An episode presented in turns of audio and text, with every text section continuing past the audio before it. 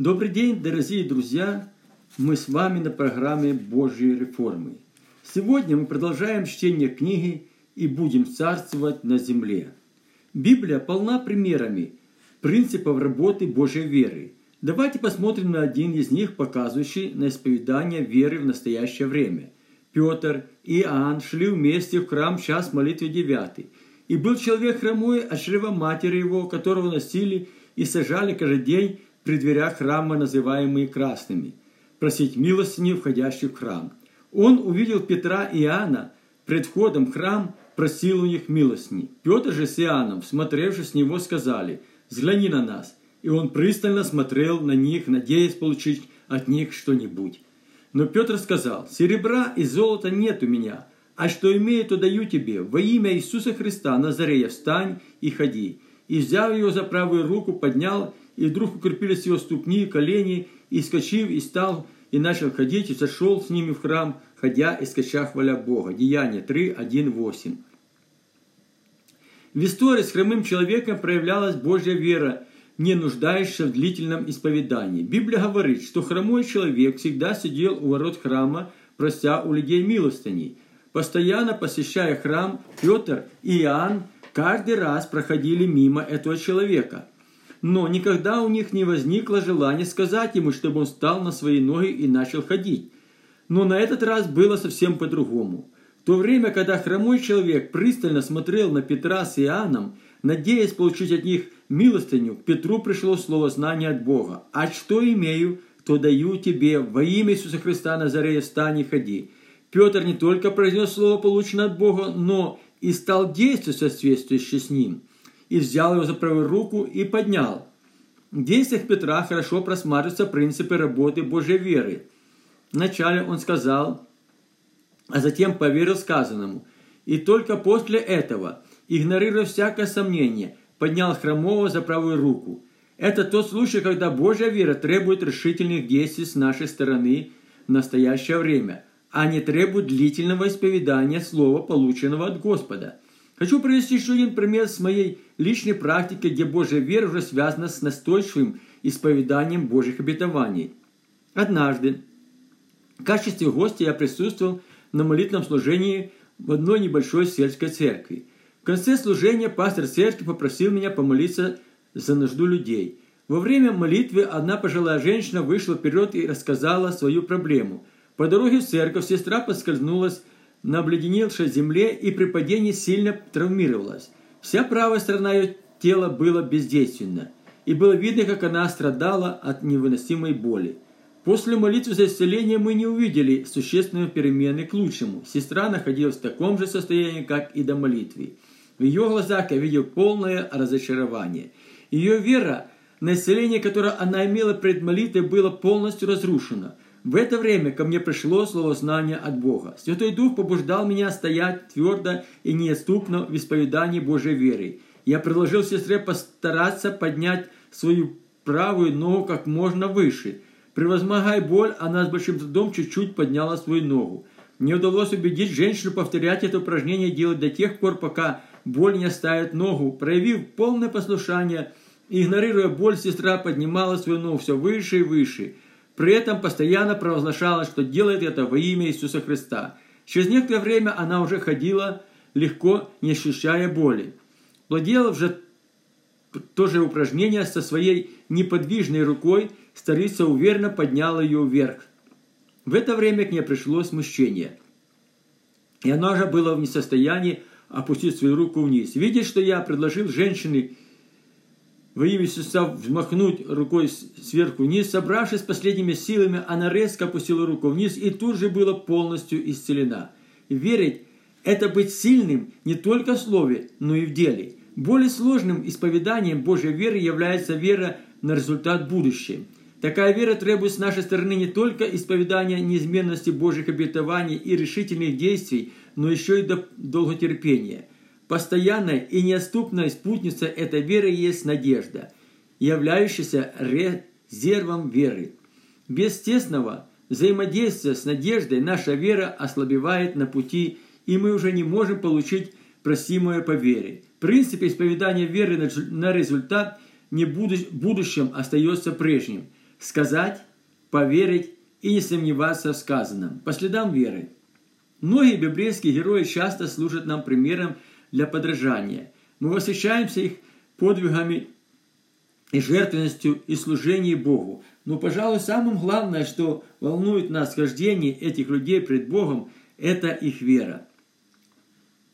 В этой части книги мы пройдем по следам веры некоторых легендарных героев Библии. Это поможет нам увидеть секреты их стойкости и самоотверженной веры. Я не сторонник мнения людей, рассуждающих о библейских истинах позиции отдельных цитат, вырванных из контекста той или иной книги Библии. Так, такая методика исповедания не служит к назиданию, но приводит к спорам и разногласиям. Бог научил меня выражать свою позицию, руководствуясь всей Библией, начиная с ее первой страницы. Рассуждая о вере, я буду строго придерживаться этого правила и постараюсь быть конкретным в своих высказываниях. Понимая основные принципы библейской веры, которыми руководствовались герои Библии, мы сможем привести в действие и свою личную веру. Верою Авель принес Богу жертву лучшую, нежели Каин, и ею получил свидетельство, что он праведен, как засвидетельствовал Бог о дарах его. Он и по смерти говорит еще, Евреям 11.4. Этот библейский текст говорит, что вера – это прежде всего жертва. Посвящая себя на служение Богу, мы вместе с собой отдаем Богу все самое лучшее, что имеем. Тот, кто делает это с верой, непременно в своей жизни пожнет обилие благословения от Бога. В листе Каина и его брата Авля мы видим две противоположные друг другу категории верующих. Как один, так и другой время от времени что-то приносили в жертву Богу. Это может быть наше драгоценное время, посвященное на служение Богу, наше жертво, пожертвование, дела милосердия, молитвы и многое другое. Но одни верующие, подобно Авелю, приносят верою лучшую жертву Богу. Они делают это от всего сердца, а не отдавая должное Богу. Другие же приносят жертву Богу, действуя не по вере, полагаясь пред Богом хромое, слепое и убогое. Рассуждая о положительных и отрицательных героях веры, я постараюсь скрыть причины, способствующие их действиям той или иной направлении. Итак, давайте вернемся немного назад, более подробно поговорим о жертвоприношении Каина и Авеля. Свое рассуждение я начну с отрицательного героя Библии Каина – Каин был первородным сыном Адама и Евы, и по закону первородства ему во всем принадлежало первенство. Это давало Каину привилегию в жертвоприношении Богу. Чтобы узнать больше о человеке, прожившем прошлом, необходимо найти архивы, свидетельствующие о его жизни. В случае с Каином единственным архивом является Библия. И хотя Библия не так уж много говорит об этом человеке, она поможет нам в общих чертах увидеть образ жизни Каина и дать ему соответствующую характеристику. Адам познал Еву, жену свою, и она зачала и родила Каина, и сказала, приобрела я человека от Господа. Бытие 4.1. Когда Ева родила Каина, она заявила, что приобрела человека от Господа. Но послание к церкви апостол Павел утверждается все противоположно сказано Евы. Не так, как Каин, который был от лукавого и убил брата своего. А за что убил его? За то, что дела его были злы, а дела брата праведны. 1 Иоанна 3,12.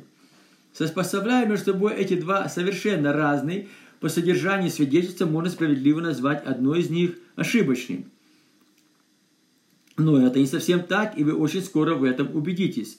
Мы знаем, что жизнь человека дает Бог, и поэтому свидетельство Еве о рождении Каина было верным. Она действительно приобрела человека от Господа – Возможно, в дальнейшем Каин вступил в сделку с дьяволом и дал ему место в своей жизни. Еще одна версия о Каине показывает, как пагубные действия проклятия, которое, возможно, вторгло в жизнь Каина из-за грехопадения его родителей. В любом случае, утверждение апостола Иоанна строится на отрицательных поступках Каина. Об этом достаточно убедительно говорит Библия. А за что убил его? За то, что дела его были злы, а дела брата его праведны. 1 Иоанна 3,12. Давайте теперь посмотрим, что привело Каина на путь преступления. Спустя некоторое, несколько времени Каин принес от плодов земли дар Господу. И Авель также принес от первородного стада своего и от тука их. И презрел Господь на Авеле дар его, а на Каине дар его не презрел. Каин сильно горчился, и поникло лицо его, и сказал Господь Каину, «Почему ты горчился? И от чего поникло лицо твое? Если делаешь доброе, то не поднимаешь лица, а если не делаешь доброго, то дверей грех лежит. Он влечет тебя к себе, но ты господствуй над ним. Бытие 4, 3, 7. В листе Каина и Авеля можно видеть две категории верующих нашего времени. Рассуждая о Каине и Авеле, я буду сопоставлять их с людьми своим образом жизни, чем-то похожим на них. Вначале давайте доведем до конца уже нами начатое рассуждение от отрицательной библейском герое Каине. Каин во многом напоминает нам верующих с большим стажем уверования, но уже давно не стоящие на пути веры. Такие люди уверены, что Бог должен их благословлять в первую очередь. Но из-за того, что вера является основополагающим фактором Божьих благословений, благословение Бога не так часто приходит к ним. Возможно, Каин, будучи первородным сыном своих родителей и старшим братом Авель, рассчитывал, что Бог примет его жертву в первую очередь. Но Бог нелицеприятен, ему нужна наша вера, а не наши достоинства. Вера и только вера удовлетворяет Божьи требования, а без веры Богу угодить невозможно. Ибо надобно, чтобы приходящий к Богу уверовал, что Он есть, и ищем Его сдает. Евреям 16, 11, 6. Видя, как Бог обильно благословляет людей в то время, когда нас по пятам преследуют неудачи, необходимо стать на стражу своего сердца. Находясь в таком положении, мы можем устанавливать свою справедливость, проявляя агрессивность и нетерпеливость к людям, живущим по вере. Поступая так, многие из нас становятся на путь Каина, не желая согласиться с Божьей справедливостью по отношению нас. Вместо того, чтобы прислушаться к голосу Святого Духа и разобраться внутри себя, попытаясь исправить свое положение, люди начинают действовать в соответствии со своей логикой. И это приводит к тому, что вместо благословения они призывают проклятие в свою жизнь. Большой опасностью является исповедание верующих, строящихся на вероучении, а не на библейской вере – Утверждая, что их вероучение самое правильное, они не принимают верующих другим мнением, и это порождает тысячи каинов. Отставив свои убеждения, такие верующие действуют агрессивно против людей, живущих по вере. В истории с Каином и его братом Авелем хорошо просматривается стратегия дьявола. Видя, как вера Авеля разоблачает и разрушает до основания все замыслы дьявола, Божий противник – пускает в действие всю свою демоническую стратегию. Избавившись от Авеля, дьявол надлежал, надеялся остановить движение Божьей веры на земле и направить человечество на путь неверия Богу. Но, несмотря на все усилия, ему так и не удалось провести в действие свой коварный план. Вместо Авеля Бог воздвиг другого мужа веры Сифа. Таким образом, Бог сохраняет род праведников, находящихся на пути веры. Каин на Бог – изгоняет от своего лица и отделяет род праведных от рода нечестивых, а затем всемирный потоп окончательно уничтожил потомство Каина, людей, находящихся на пути неверия Богу. Следующим библейским персонажем, который относится к героям веры до потопного периода, является Енох, седьмой это дама. Верою Енох переселен был так, что не видел смерти, и не стало его, потому что Бог переселил его, ибо прежде переселения получил свидетельство, что угодил Богу. Евреям 11.15. Не так уж много мы знаем о Енохе. Но сказано Библии, Библия дает нам некоторое познание об этом человеке. Библия говорит, что из всех людей, когда-либо живущих в земле, только два человека, Илия и Енох, были взяты живыми на небо. Мы знаем, что пророк Илья однажды вернулся на землю в лице Иоанна Крестителя, но о возвращении Еноха в Библии ничего не сказано. Только один Енох, житель первого мира, был живым, переслен веры так, что не видел смерти. И это показывает, что только вера удовлетворяет Божьи требования. Жизнь и переселение Еноха открывает нам еще некоторые очень важные вещи, о которых мне хочется с вами поговорить. Все жизни Еноха было 365 лет. И ходил Енох пред Богом, и не стало его, потому что Бог взял его. Бытие 5, 23, 24. Жизнь человека тесно связана периодами времени. На протяжении года мы постоянно смотрим календарь, отсчитывая месяца, недели и даже дни. Календарный год принято считать полным или законченным временем, и он содержит все ровно 365 дней – и выше предложенный мною библейский текст сказано, что Енох прожил 365 лет, и это показывает на полноту времени, которая должна исполниться пред пришествием Иисуса Христа за церковью. В той или иной степени Енох может служить прообразом новозаветной церкви, потому верующие, ожидающие пришествия Христа, должны, как и Енох, ходить пред Богом, а не пред людьми, угождая во всем Богу, а не людям, а также иметь в своем духе свидетельство от Бога, что они делают угодное Богу. Давайте обратимся к посланию Иуды, где Енох открывается еще в некоторых качествах. О них пророчествовал и Енох седьмой от Адама, говоря, «Вот идет Господь с тысячами святых ангелов своих, сотворит суд над всеми и обличить всех между ними нечестивых во всех делах, которые произвело их нечестие, и во всех жестоких словах, которые произносили они на нечестивых, на него нечестивых грешники. Иуда 14, 15. Апостол Иуда говорит нам потрясающие вещи. То, что он пишет о Енохе, делает его личность особого значения. На этот раз мы видим Еноха в качестве Божьего пророка. Этот человек первый из всех библейских пророков возвестил о пришествии Господа Иисуса Христа за церковь. Енох был не просто пророк, но и живым знамением от Бога для первого мира. Он открывал людям до потопного периода план Божьего спасения для всего человечества в колорода. Через пророческое слово Енох обращался к людям, совратившимся с пути истины и ставшим на путь неверия Богу, призывая их вернуться к вере. Библия говорит, что Енох был седьмым от Адама. В данном случае число семь символирует семь духов Божьих, обитающих во Вселенной. И это показывает на полноту Святого Духа, которую имеет Церковь Иисуса Христа. И когда пришла полнота времени, и земная миссия Енуха окончилась, Бог переселил его в свои вечные обители. Точно так будет и с церковью Иисуса Христа. Исполнив свое предназначение на земле, церковь будет взята на небо. История Синоха говорит нам, что хождение веру – это основополагающий фактор в нашем служении Богу. Вера делает наше взаимоотношение с Богом еще более близкими. В то время, когда сыны Божьи, родившиеся от праведника Сифа, соединились с потомками Каина, праведное семя смешалось нечестивым семенем. Это привело к тотальному развращению всего человеческого рода на земле, и силы ада праздновали свою победу. И тогда Бог, желая остановить безумие людей, поднимая еще одного проповедника правды. Строя ковчег спасения, Ной возвещал людям о неминуемой гибели, но никто из них так и не поверил словам Ноя.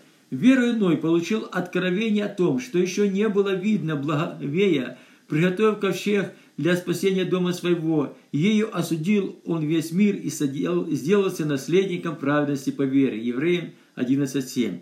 Этот библейский стих открывает еще некоторые перспективы в нашем служении Богу. Находясь на пути веры, мы непременно будем получать откровение от Бога. А имея Божье откровение, нам легко будет двигаться в направлении Его желаний – Получив откровение от Бога, Ной не просто ожидал всемирный потоп, но верою стал строить ковчег спасения для своего дома. Он не только верил, но и осуществлял вере. Для того, чтобы и мы могли получить обещанное в необходимо действовать таким же образом, как и Ной. Библия говорит, что Ной был один из трех праведников, которые своими делами могли оправдать себя пред Богом. Праведность Ноя заключалась в том, что он жил верою в Божье обетование – Ной не давал места своим желаниям в Божьем промысле. Находясь среди разощенного рода, Ной, Ною было очень трудно сохранять свою праведность. Следуя путем веры, мы не надеемся на свою праведность, но подобно Ною приобретаем праведность по вере. Такая праведность приготавливает ковчег спасения нашему дому. Исповедуя праведность по вере, верующий получает способность от Господа противостать любым жизненным искушениям. Давайте посмотрим еще некоторые черты характера праведника Ноя, о которых нам говорит Библия. Ной же обрел благодать пред очами Господа. Вот житие Ноя. Ной был человеком справедливым и непорочный роде своем. Ной ходил пред Богом. Бытие 6, 6, 7. Праведника свойственно поступать справедливо. Это заложено Богом в их характере. Будучи праведником, Ной был справедливым не только к себе, но и к окружающим его людям. Библия говорит о непорочности Ноя и его безупречной характеристике от внешних. Этим качеством могут быть и у нас, но только в том случае, если мы будем ходить верой пред Богом.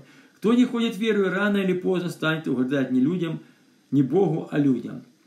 Пребывая в вере, можно рассчитывать на Божьи перспективы как в настоящем, так и в будущем времени.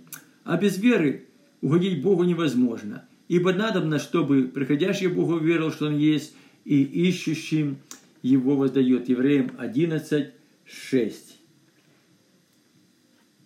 После потопа праведник Ной жил еще 350 лет и являлся проповедником правды для людей, родившихся уже во втором мире. Шло время, и земля снова наполнилась людьми.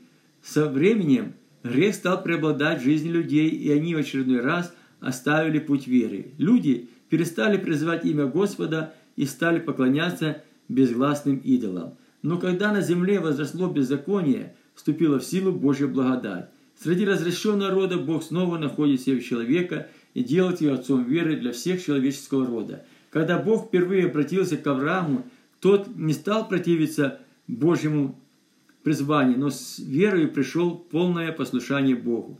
Верой Авраам повиновался призванию идти в страну, которую имел получить наследие, и пошел, не зная, куда идет. Евреям 11.1. Получив однажды призвание следовать Божьему определению, многие верующие, не желая ходить веры, отказались от своего призвания. Следуя по следам веры Авраама, каждый из нас может проверить себя.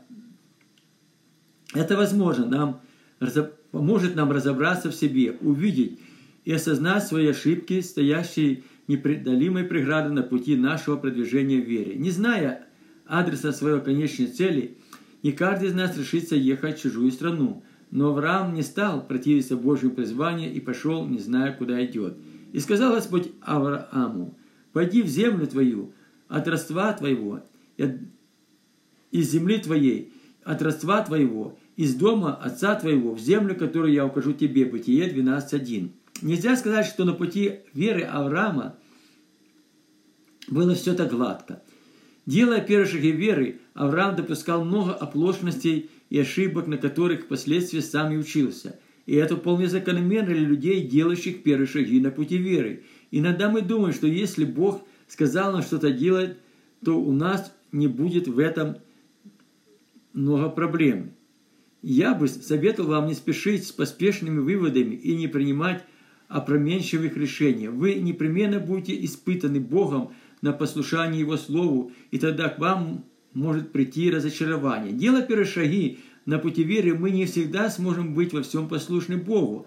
Одной из причин этого может быть наши добрые намерения. Они постоянно идут рядом с ведением от Бога, но не всегда отражают Его волю. Так было с Авраамом, когда он ходил из Ура Халдейского и взял с собой своего племянника Лота. «И пошел Авраам, как сказал ему Господь, и с ним пошел Лот, Авраам был 75 лет, когда вышел из Корана. И взял Авраам с собой Сару, жену свою, Лота, сына брата своего, и все имения, которые они приобрели, и всех людей, которых они имели в Харане, и вышли, чтобы идти в землю ханаанскую. Бытие 12, 4, 5. Когда Бог впервые обратился к Аврааму и объявил ему свою волю, Авраам еще не умел ходить в полном послушании Богу. Авраам должен был выйти из Ура Халдейского, выйти из земли своей, но так также от своего родства и дома отца. Но в это Авраам был не до конца послушным Богу. Приводя в действие Божье ведение, Авраам вышел из своей земли и из дома своего отца, но он не смог полностью выйти из родства своего, так как взял с собой своего племянника Лота –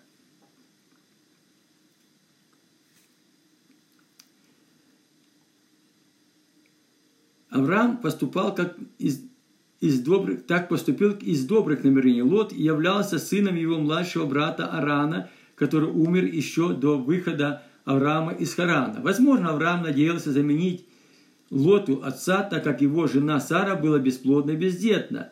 На почве добрых намерений Авраам сформировалось ложное видение, и он, оно влекло его в сторону Божьего, в сторону от Божьего промысла. Многие из нас сегодня сталкиваются с подобными проблемами.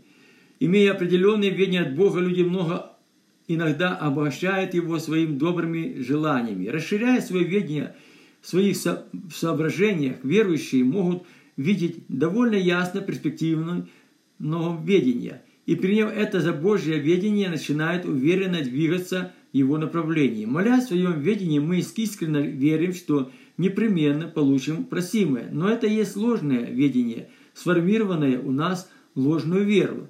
Такое ведение непременно приведет нас в полное разочарование. Бог не требует от нас жертвы вне Его ведения, послушания Богу больше всякой жертвы. Как ни странно, но иногда наши добрые мотивы могут идти в разрез Божьей воли. Это происходит, когда мы руководствуемся логикой своего ума, а не послушанием вере. Также Авраам, находясь на пути веры, еще во многом полагался на свою логику. И это вполне естественно.